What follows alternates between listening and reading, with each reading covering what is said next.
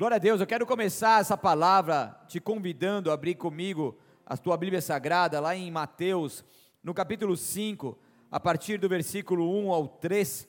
Nós vamos ler aqui os versículos que iniciam aqui o Sermão do Monte, ou o Sermão da Montanha. Um sermão muito conhecido, já fiz uma série sobre o Sermão do Monte aqui, diversas pregações a gente mergulhou profundo e foi muito maravilhoso, muito edificante.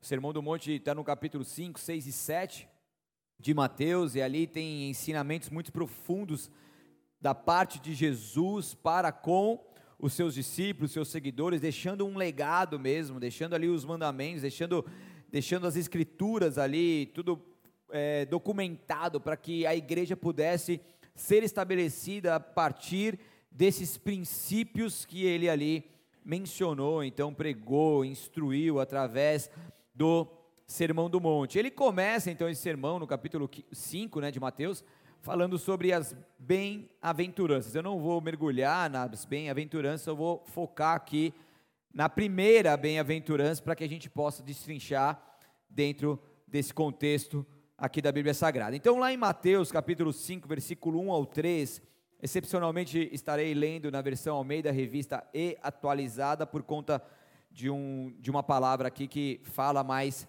é, precisamente naquilo que é o título desse sermão.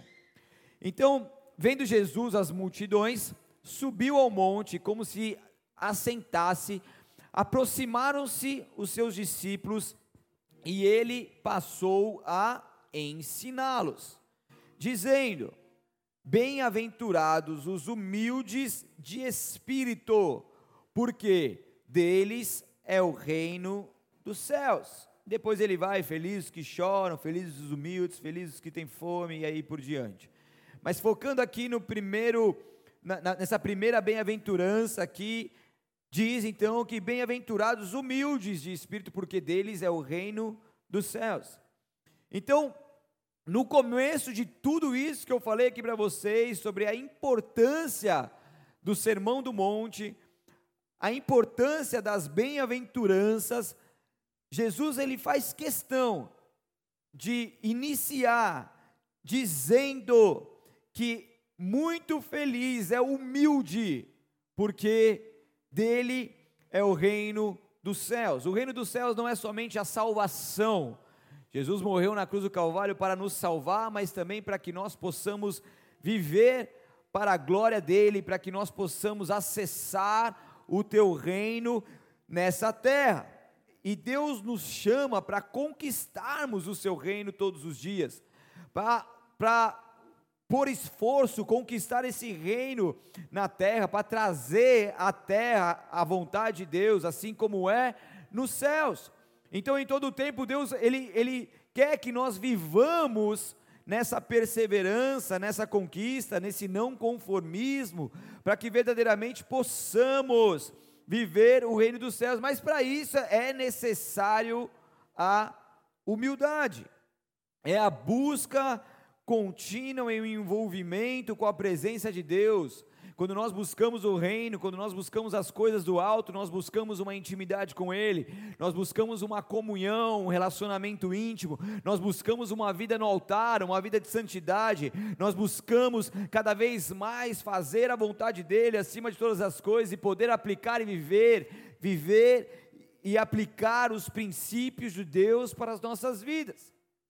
Mas para conquistar o reino dos céus, nós temos que viver então esse princípio do se humilhar, do entender que o nosso Jesus Cristo também é o nosso Senhor, de nos submeter, nos submeter ao teu senhorio, nos humilhar perante a tua potente mão, nos permitir permitir que as nossas vidas estejam nas mãos do grande eu sou e do soberano. É quando nós temos uma confiança plena nele, ao ponto de entregarmos as nossas vidas a ele, de entregarmos os nossos sonhos a ele, as nossas famílias, os nossos projetos e tudo aquilo que nós temos nas mãos daquele que sabe o que faz. Eu me humilho, eu me entrego, eu me rasgo na presença do Senhor, porque eu sei que Ele está no controle de todas as coisas e a minha vida nele está nas melhores mãos.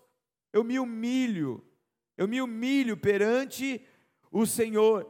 Então, para que eu conquiste e você conquiste o reino dos céus, é necessária a humildade. O reino é tudo que é aquilo que vem de Deus. O reino é tudo aquilo que tem a, essa cultura de reino, os princípios do reino, a vida do reino, a manifestação do reino, a libertação do reino, a palavra do reino, a revelação do alto. Tudo isso que Deus nos permite viver é necessária a humildade. E Deus quer que nós acessemos esse esse ambiente de glória, esse, esse ambiente sobrenatural, esse reino que é dele aqui na terra. Seja feita a tua vontade aqui na terra como nos céus. E quando eu oro essa oração do Pai Nosso, eu entendo que eu preciso conquistar por esforço esse reino, eu preciso clamar por esforço esse reino, eu preciso atrair o sobrenatural de Deus nessa terra, porque eu creio que o sobrenatural ele pode se manifestar nas nossas vidas desse mundo natural. Então nós nessa esfera natural clamamos para que o reino de Deus sobrenatural venha. E a humildade, ela não tem nada a ver com a nossa condição social, econômica. A melhor definição de humildade é dependência. Repita comigo. Humildade é igual dependência. Então, quando nós trocamos a palavra humildade por depender de Deus, nós conseguimos ter um pouco mais de entendimento, uma, uma, uma clareza maior sobre esse texto e aquilo que Deus está nos falando nesta noite. Então, toda pessoa verdadeiramente humilde, ela é totalmente dependente de Deus. Eu acabei de, de, dar alguns exemplos aqui de uma dependência total, uma confiança total, que se entrega por completo a Ele, então reconhece que precisa de Deus. Você reconhece que precisa de Deus em tudo? Você reconhece que você precisa de Deus para tomar uma decisão na sua vida? Você reconhece que você precisa de Deus para pagar uma conta, para fazer uma compra, para poder fazer um, um, tomar uma decisão que, que vai implicar no seu futuro, para cuidar da sua família, dos seus filhos, do seu cônjuge, enfim. É a partir da humildade que a vida do cristão é transformada por Deus. A humildade é um princípio que nós precisamos viver, e o título dessa palavra aqui é humildade e quebrantamento. Porque, para quem não sabe, eu estou no meio de uma série, eu, eu, prego em séries aqui, e no meio dessa série a gente vai destrinchando sobre alguns temas, e nós estamos no meio de uma série chamando, que é chamada Subindo Nível.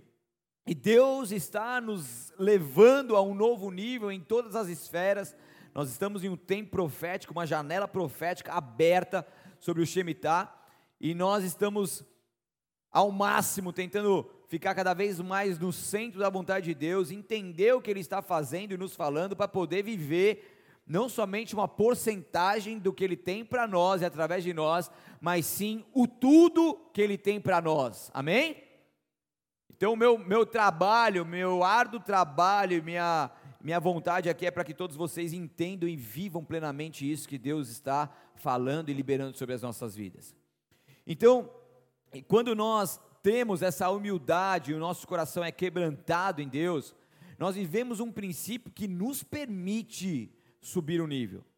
Porque não tem como eu continuar pregando diversas palavras sobre subindo o nível aqui, se você não entender esse princípio, que é um princípio básico do cristão, para que ele possa verdadeiramente alcançar um novo patamar. Jesus, quando ele estava ali, né, fazendo seus milagres, pregando, discipulando, chegou um momento que começou a vir um monte de criança ali até ele. Daí, daí tentaram impedir as crianças, ele assim: não, pode vir, pode deixar, deixa as crianças virem.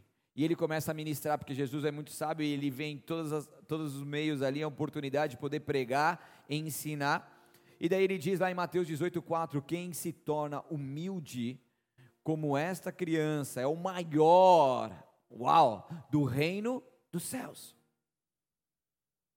Então, uma criança, ela, é, ela é totalmente dependente dos, dos seus pais. E no reino só entra quem se humilha e vive nessa dependência. Por isso que a humildade é dependência. E ali Jesus estava falando assim: você não tem que ser imaturo como uma criança. Senão você vai entender errado ali o texto de, de 1 Coríntios lá que fala, não seja mais imaturos, meninos na fé. Isso é na fé, no nosso, na, no, na nossa fé, na nossa crença. Ali, Jesus está ministrando o que? A criança é dependente, é humilde. Então, para que se entre no reino dos céus, e para que se viva o reino de Deus nessa terra, é necessário essa humildade, é necessário, como uma criança, ser dependente totalmente do Senhor. E aí sim a gente pode acessar o reino, aí sim a gente pode permanecer vivendo esse sobrenatural de Deus. Mas infelizmente as pessoas se voltam para Deus e reconhecem a sua dependência no Pai, sabe quando? Quando o calo aperta. Sabe quando? Quando acontece alguma coisa, alguma tragédia na sua vida. Quando uma situação de enfermidade bate na sua porta, invade a sua casa quando você perde o dinheiro, quando você falha, quando você perde o seu trabalho, quando você perde a sua saúde, quando você perde o seu cônjuge, quando você perde sua família, em algum momento as pessoas vão até Deus quando estão em crises. Por isso que que em momentos de caos, em momentos de dificuldades, muitos eles se voltam para Deus porque entendem que se eles não conseguir, se eles não tiverem Deus, eles não vão conseguir, se é difícil com Deus, imagine sem ele.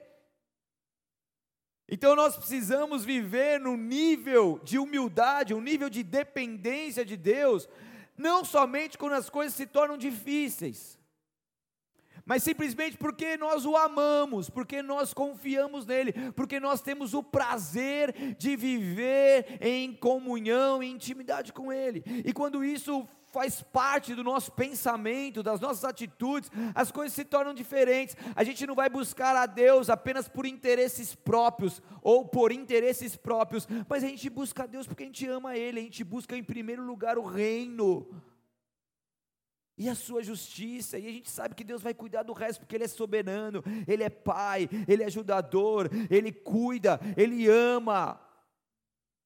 Então Deus quer que nós elevemos o nosso nível em dependência total a Ele, em busca total a Ele.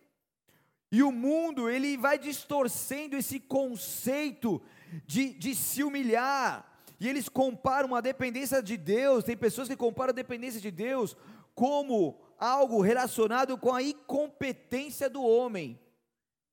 Aí você é tão incompetente que você não consegue fazer suas coisas sozinho que você tem que clamar a Deus. Tem pessoas que muitas pessoas que pensam e falam e vivem dessa forma. Por quê? Porque o mundo valoriza aqueles que dizem não precisar de ajuda, aqueles que conseguem resolver os seus problemas sozinhos, aqueles que são autossuficientes, que são independentes, aqueles que se dizem que podem então conquistar as coisas e resolver tudo da sua forma que acha que sabe tudo, que acha que tem o poder em suas mãos, e infelizmente isso tem levado muitas pessoas a se tornarem soberbas e orgulhosas, vivendo ali para si, construindo impérios com as suas próprias mãos, mas muitos conseguem chegar ao topo com a sua força, muitos conseguem conquistar muitas coisas na força do seu braço, mas isso não terá alicerces numa rocha firme para se manterem lá. Como a gente falou aqui na conferência, pode até conquistar muitas coisas, pode até construir muitas coisas, mas sem o Deus Todo-Poderoso, sem a palavra fundamentada, não existe alicerces de uma rocha firme. O império pode até existir, a construção pode estar linda e maravilhosa, todos podem olhar e ver como que está legal, como que está um sucesso na vida de cada pessoa, mas se não há a rocha firme ali como sustentação, isso mais hora ou menos hora vai ruir, e Deus não nos chama para sermos autossuficientes, Deus nos chama para sermos dependentes dEle, sem a vida de Deus em nós, nós voltamos para o pó. Se uma bactéria vier e começar a proliferar dentro de nós, nós podemos morrer em minutos. Se um vírus maldito vier sobre nós e não haver imunidade em nós, nós podemos falecer em poucas horas. Se alguma coisa acontecer, se a gente sair daqui e tiver tiver algum acidente, esse acidente pode ser mortal. Nós dependemos exclusivamente de Deus. Nós dependemos de Deus para nós acordarmos todos os dias, para nós levantarmos o ar que nós respiramos, para nós dormirmos, para nós trabalharmos e tudo aquilo nós precisamos entender que nós dependemos dele, porque se amanhã ou depois ele retirar a presença dele de nós, se amanhã ou depois ele retirar o fôlego de vida de nós, nós morremos, nós voltamos de onde nós viemos, nós voltamos para o pó, e Deus espera que nós possamos verdadeiramente entender isso, valorizar isso, em nome de Jesus porque somente consegue tocar o coração de Deus aquele que é humilde, aquele que se humilha, aquele que tem o coração quebrantado, porque quando nós reconhecemos a nossa limitação e nos humilhamos, nós subimos o nível. Talvez você já conquistou muitas coisas até aqui, seja ela ministerial, seja ela espiritual, seja ela familiar, profissional, financeira, patrimonial, emocional, sei lá. Você pode ter conquistado muitas coisas, assim como eu tenho o prazer de ter conquistado muitas coisas. Mas nós precisamos entender que quando nós reconhecemos a nossa limitação, nós conseguimos então subir no nível para conquistar coisas que não são firmadas na areia, mas sim que estão em Cristo Jesus. Porque muitas vezes nós vamos subindo de, grau, de degrau em degrau, e se a gente não tem um coração humilde, quebrantado e dependente, sabe o que vai acontecer? A gente vai pensar em algum momento que essas conquistas foram feitas por merecimento próprio. Se a gente chega em algum patamar, o que acontece com muitos, em algum momento, ele acha que ele só está ali porque ele fez acontecer. Em tudo, nós temos a nossa parte, nós temos que fazer, nós temos que correr atrás, nós temos que não se conformar, nós temos que trabalhar, arregaçar as nossas mangas. Mas o resultado final nós precisamos entender que vem do próprio Deus. Eu fiz, eu estudei teologia, eu estudei a palavra, estudo a palavra, faço tudo aqui, subo nesse altar para poder ensinar a palavra de Deus, mas se o Espírito Santo de Deus não estiver comigo, acabou. Isso não vale nada, a teologia não vale nada, vai ser palavra de persuasão humana, vai ser uma palestra motivacional, mas não vai ter vida e vida do Espírito Santo. Você pode conquistar muitas coisas na sua vida, você pode estar num trabalho ali que Deus te proporcionou, mas se você não entender que esse trabalho, você tem que se humilhar e clamar para que Deus esteja na frente de todas as coisas, você vai se cansar, o fardo vai se tornar pesado e você mais hora menos hora não vai aguentar. O que Deus está falando é o seguinte: dá tudo que você tem na mão dele, depende dele, seja humilde, se quebrante a ele, porque ele vai fazer com tudo isso é multiplicar, é te sustentar, é te dar a unção necessária para que você possa avançar e subir o nível em nome de Jesus. O homem não foi feito para conquistar, para ter glória. O homem, ele não suporta a glória. O homem que quer pegar a glória para si, ele se perde. Então, quando a glória dos homens quiser chegar ao teu coração, sabe o que você faz? Bate no peito e joga para cima, porque é tudo por ele, para ele, são todas as coisas. Joga para cima. Oh, que benção a palavra, glória a Deus. Oh, você orou por mim, foi curado. Glória a Deus. Oh, meu, fui lá na sua empresa, lá fui muito bem atendido, meu, que lugar legal, poxa, que bonito, que ambiente gostoso. Glória a Deus! Dá glória a Ele! Não fica com essa glória não, que você vai se perder.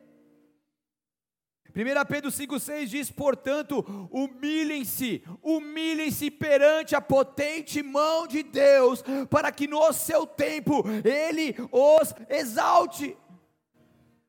Humilhe-se sob o grande poder de Deus, porque no tempo certo, sabe quem vai te exaltar? Não vão ser homens, não vai ser você próprio, não vai ser os robozinhos da internet, sabe quem vai te exaltar? É Ele. E quando Deus exalta o teu filho e tua filha, sabe o que vai acontecer? Não tem como as pessoas olharem e falarem que isso foi merecimento humano, porque quando Deus exalta, vai estar estampado, assinado o Deus Todo-Poderoso. São milagres, são testemunhos, são sobrenaturais que vão acontecer e que vão fluir de uma maneira que não vai ter como você falar que foi homens, tudo vai ficar muito estampado e claro que a própria mão de Deus está trabalhando em seu favor e fez com que você conquistasse isso. Então, quanto mais você se humilhar, mais a potente mão do Senhor e o grande poder de Deus virá sobre você. Quanto mais você se humilhar, mais claro ficará o momento em que Ele o exaltará. Ele o exaltará, e Ele não vai exaltar para que você se perca, Ele vai exaltar para que o nome dele seja glorificado. Porque aquele que está enxertado na videira verdadeira, ele dá muitos frutos, e muitos frutos que glorificam a quem? É o Pai. Você não foi feito para glorificar você mesmo, você não foi feito para se autopromover, você não foi feito para ser bom o suficiente, você não foi feito para crescer e construir um império para o seu eu, você foi feito para ser filho enxertado na videira verdadeira, que dá muitos frutos, mas para que o Pai seja glorificado. Deus quer que você dê muitos frutos, mas que tudo isso glorifique a Ele. Deus quer te elevar a este outro patamar, mas é necessária a humilhação, o se humilhar, o se entregar, porque quando nós nos humilhamos para Deus, Ele simplesmente não resiste à sinceridade do nosso coração.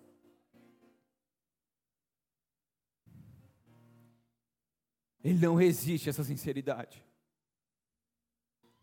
Deus sentiu, eu não sou nada. Deus sentiu, eu sou um pobre, miserável, pecador.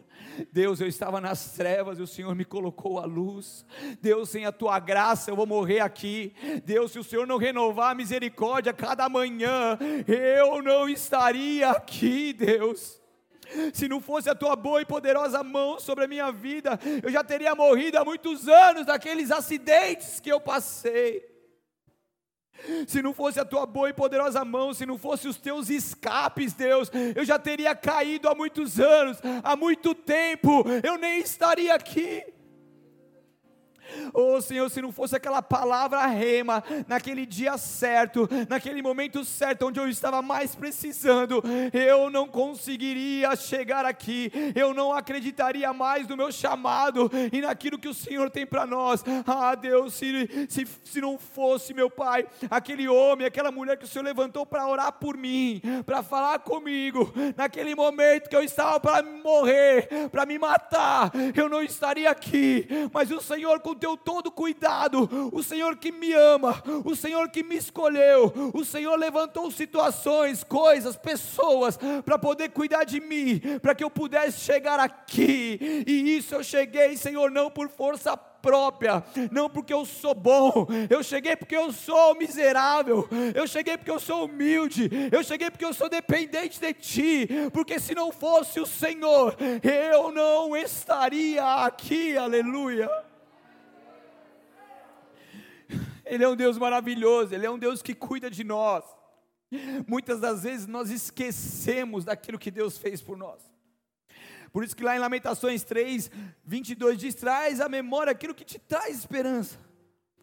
Porque a gente esquece muito fácil dos perreios que a gente passou lá na antiguidade, lá, lá ao tempo atrás. A gente esquece muito fácil do leite que a gente tirava da pedra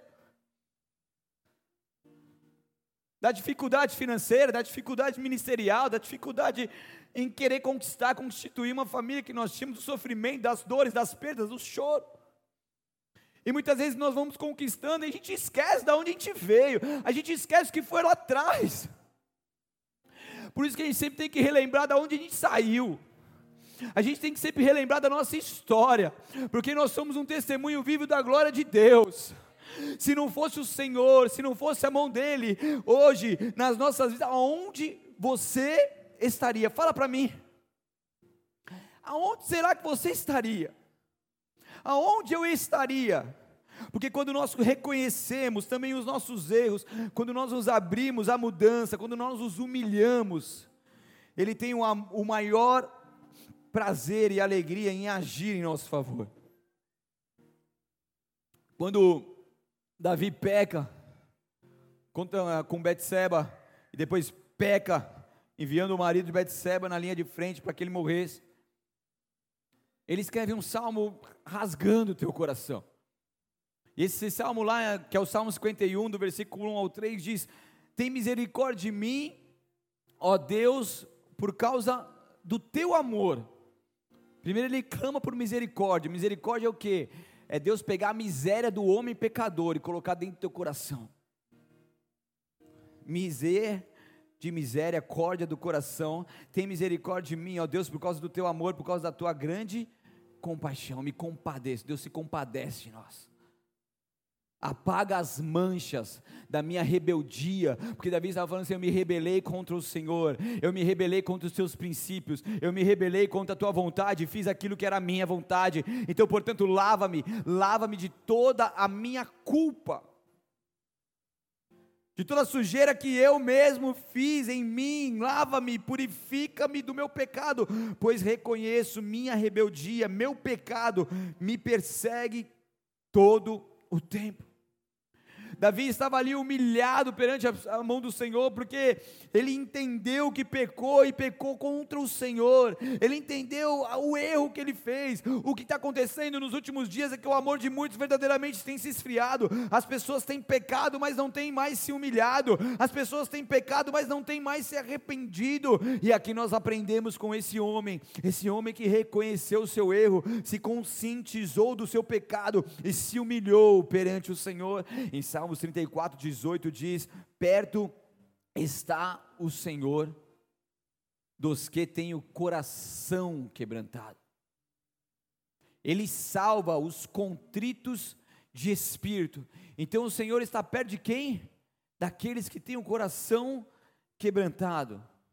O quebrantar significa abrir-se, Rachar-se é partir em pedaços, é o fragmentar, é o quebrar devido a uma ação de impacto, é o tornar mais obediente, submisso. Do hebraico significa esse despedaçar, esmagar, romper. Então, o Senhor está perto daqueles que têm o coração despedaçados, quebrados na presença do Senhor, daqueles que verdadeiramente se humilham, se entregam por completo, se permitem, se permitem ser ali conduzidos pela potente mão de Deus, porque um coração quebrantado, ele move o coração de Deus. Ele move o coração de Deus, Ele nos faz sensíveis a Ele, Ele nos ajuda a viver o Seu reino. Com o coração quebrantado, nós nos humilhamos, no nosso orgulho, nós queremos pedir, queremos tudo do nosso próprio jeito, mas com humildade, nós temos um coração quebrantado, e esse coração quebrantado nos faz ser conduzidos por Deus em oração, e aquilo que nós pedimos é aquilo que vem de Deus, e isso nos faz sensíveis a Ele, e isso move o coração de Deus. Porque o Senhor está perto dos que têm coração quebrantado. Como eu sei que meu coração não está quebrantado? Vou te falar algumas coisas. Primeiro, se a gente acha que a gente não precisa melhorar, aonde a gente vê erros ou alguém fala de alguns erros, a gente acha que todo mundo está errado, mas a gente está certo. Essa é uma das formas que o nosso coração não está quebrantado. Se nós nos achamos melhor que outras pessoas e sempre colocamos pessoas abaixo da gente, eu, eu falo melhor, eu faço melhor, eu conquisto melhor, eu sou melhor, eu já cheguei em um nível maior são um reflexo de pessoas que estão ali com seu orgulho aflorado. Quando nós recebemos uma direção e nós menosprezamos isso, por exemplo, isso não é um coração quebrantado, é uma rebeldia. Se nós formos exortados e acabamos levando isso para o pessoal, por exemplo, ao ponto de permanecermos magoados, não existe coração quebrantado nisso quando a gente quer fazer justiça com as nossas próprias mãos, quando nós desejamos que o nosso próximo pague o mal pelo que fez, nós queremos a nossa justiça própria. Quando nós erramos, encobrimos isso, tanto para com Deus como para com os nossos liderados, por exemplo. Quando nós somos insubmissos e quando nós não aceitamos a direção de Deus, nós não aceitamos as autoridades que Deus nos constituiu. Em um coração quebrantado não existe espaço para o orgulho. Eu fecho as portas que tentam me provocar, que tentam me seduzir a esses erros. Com o coração quebrantado, eu, fecho essas portas, eu blindo, eu me preparo, eu me guardo para que isso não seja real em mim. porque não vai existir espaço para orgulho, para questionamento, e quem tem um coração quebrantado vai fluindo na vontade de Deus. Porque um coração quebrantado é um coração temente a Ele, que está sempre inclinado e submisso a Ele. Em Salmo 51 ainda, só que no versículo 17, não precisa abrir, diz assim: os sacrifícios para Deus são o quê? O espírito quebrantado. Há um coração quebrantado e contrito, ele não desprezará, ó Deus. Então, qual é o melhor sacrifício que você pode entregar a Ele? Mais do que seu tempo, mais do que seu dinheiro, mais do que seus afazeres, mais do que tudo. É o que? É o teu espírito quebrantado e um coração quebrantado. Esse é o melhor e maior sacrifício que você pode entregar ao Senhor. É o coração enfraquecido pelas nossas vontades, ou seja, é um coração prostrado a Ele, inclinado a Ele, totalmente disponível a agradar a Ele. Eu nasci para agradar ao Pai. É o coração contrito, o contrito, o significado dele é esmagado ao pó, reduzido em pedaços cheio de arrependimento. Será que nós temos verdadeiramente nos arrependido? Nos arrependido do nosso erro, nos arrependido, nos arrependido das palavras que nós falamos, nos arrependimos, nos arrependidos dos nossos olhares, das nossas, das nossas atitudes, nos arrependidos realmente daquilo que Deus tem ministrado nos nossos corações. Será que ainda existe em nós uma dor profunda pelos pecados cometidos? Será que ainda existe em nós uma sobriedade para que nós possamos se conscientizar daquilo que nós temos feito e tem desagradado a Deus? Será que nós estamos clamando como Davi? Deus som do meu coração e conhece. Ah, Senhor, as minhas inquietações, vê se é em mim alguma conduta mal, vê se é em mim alguma coisa que está te magoando, que está te entristecendo. Oh, meu Pai, por favor, me guia, me guia pelo esse caminho eterno Deus, eu me humilho perante a tua presença. Eu te peço, se há alguma coisa que eu estou fazendo que não está te agradando, por favor, me mostra, me fala, porque a minha aliança contigo, meu comprometimento com o Senhor é de te adorar em espírito e em verdade, é de te agradar com toda a minha vida. Eu não quero mais te entristecer, ó Deus, mas eu quero enxergar aquilo que eu tenho feito que está te entristecendo, porque quando eu enxergar, vem sobre mim a tristeza do Espírito de Deus que gera arrependimento, e quando essa tristeza vem, o arrependimento vem, e isso é verdadeiro, isso vem como uma metanoia, e isso produz em nós vida, vida, vida, vida, e que isso venha sobre nós, Espírito de Deus, que esse mover venha sobre nós, nos tira do coração cauterizado, nos tira, Senhor, da cegueira espiritual, nos tira do engano que Satanás e seus demônios têm depositado depositado em nossa mente, tem cauterizado a nossa mente para que nós não possamos pensar como a mente de Cristo. Eu te peço, livra-nos do engano, meu Pai, livra-nos dessa angústia, livra-nos, Senhor, dessa perdição e nos leva de volta ao caminho aonde nós nunca deveríamos sair. Nos leva Jesus Cristo, ao caminho, a verdade e a vida, em nome de Jesus. Aleluia! Amém. Aleluia.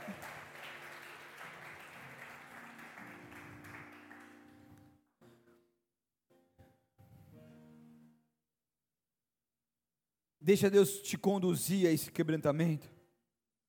Deixa Deus sondar o teu coração. E humildemente ouça, ouça o que precisa ser purificado. Peça perdão pelos seus pecados, peça perdão por aquilo que você precisa se arrepender. Confesse seus pecados. Libere perdão. Muitas pessoas amarradas porque não liberam perdão, porque não tem um coração quebrantado. Porque tem coração quebrantado, não fica preocupado mais que vão pensar, o que vão falar da sua reputação. Simplesmente libera perdão, perdoa. E aí você vai se livrando das acusações do inimigo. Porque sem dúvida a humildade é o caminho para a felicidade. Tanto que, como eu disse no início, é a primeira bem-aventurança que aponta então para um esvaziamento. Depois Jesus ele vai falando sobre as outras bem-aventuranças. Mas essa ele foca, sabe no quê? No esvaziamento, porque você não pode ser preenchido por Deus se antes você não se humilhar e se esvaziar. Essa bem-aventurança que aponta para o esvaziamento, as outras vão apontando para um enchimento, para a plenitude. É quando nós nos vaziamos de todo o nosso eu, de todo o nosso pensamento, de todo aquilo que nós achamos que é correto. Hoje eu estava orando com Deus, estava tendo um momento tão agradável com Ele. Eu falei, Deus, eu já aprendi muita coisa. Eu já, eu sei lidar com muita coisa. Eu, eu, eu na minha experiências de vida, eu comecei a, a construir atitudes que eu entendo que é o correto, que é o melhor, que é o que vai me blindar, que é o que vai me proteger, é o que vai cuidar da minha família, do ministério e tudo mais, porque eu fui aprendendo com a direção de Deus, com a palavra. Mas eu falei, Deus, mas se o Senhor quiser me ensinar tudo de novo, se o Senhor quiser que, que isso aqui saia, para que o Senhor me mostre outras coisas, Pai, pode me ensinar, eu estou aqui. Porque quanto mais velho de igreja a gente fica, mais ruim de ter um coração quebrantado, a gente fica. Mais difícil, por isso que, que tem muitas empresas que não gostam de pessoas que é viciadas em certos tipos de trabalho, porque ela vem com, com um modo de trabalhar, e quando ela vai para uma outra empresa, por exemplo, e que não vai de acordo com aquele, aquele, aquela forma de trabalhar, isso vai prejudicar, a pessoa fica ali engessada. Eu falei, Deus, eu não quero ser engessado, eu não falei isso, mas estou pensando agora, mas falo também. Mas se o Senhor quiser que me ensinar outras coisas, eu estou aqui, Senhor. Eu estou aqui porque eu sei o, o, que é certo é aquilo que o Senhor for lá. Eu posso ter meus pensamentos daquilo que é certo, porque é aquilo que eu trabalhei, que eu vivi até aqui. Mas o Senhor falar assim, assim está errado, faz assim. Amém, Senhor. Meu coração está aqui, humilhado perante a tua presença, porque eu sei que o Senhor tem as palavras de vida eterna.